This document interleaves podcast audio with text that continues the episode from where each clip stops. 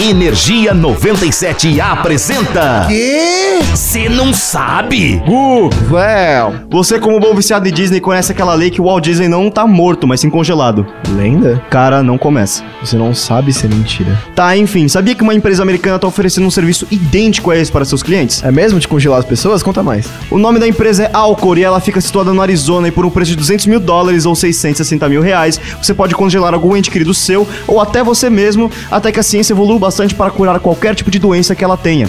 Eita, mas carinho isso aí, não? Não se preocupa, Gu, se você tá meio curto de grana, tem a opção de- mais em conta, é congelar apenas a cabeça. Eita, mas olhando pro outro lado, se esses caras estão congelando pessoas a menos 200 graus, é bem possível que o Disney ainda esteja vivo, certo?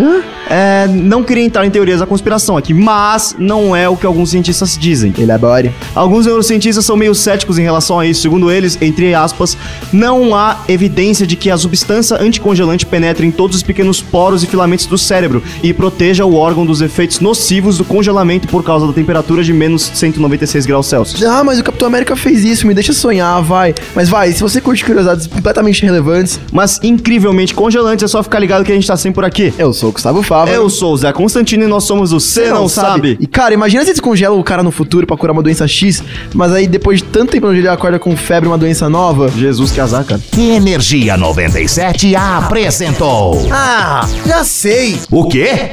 Você não sabe?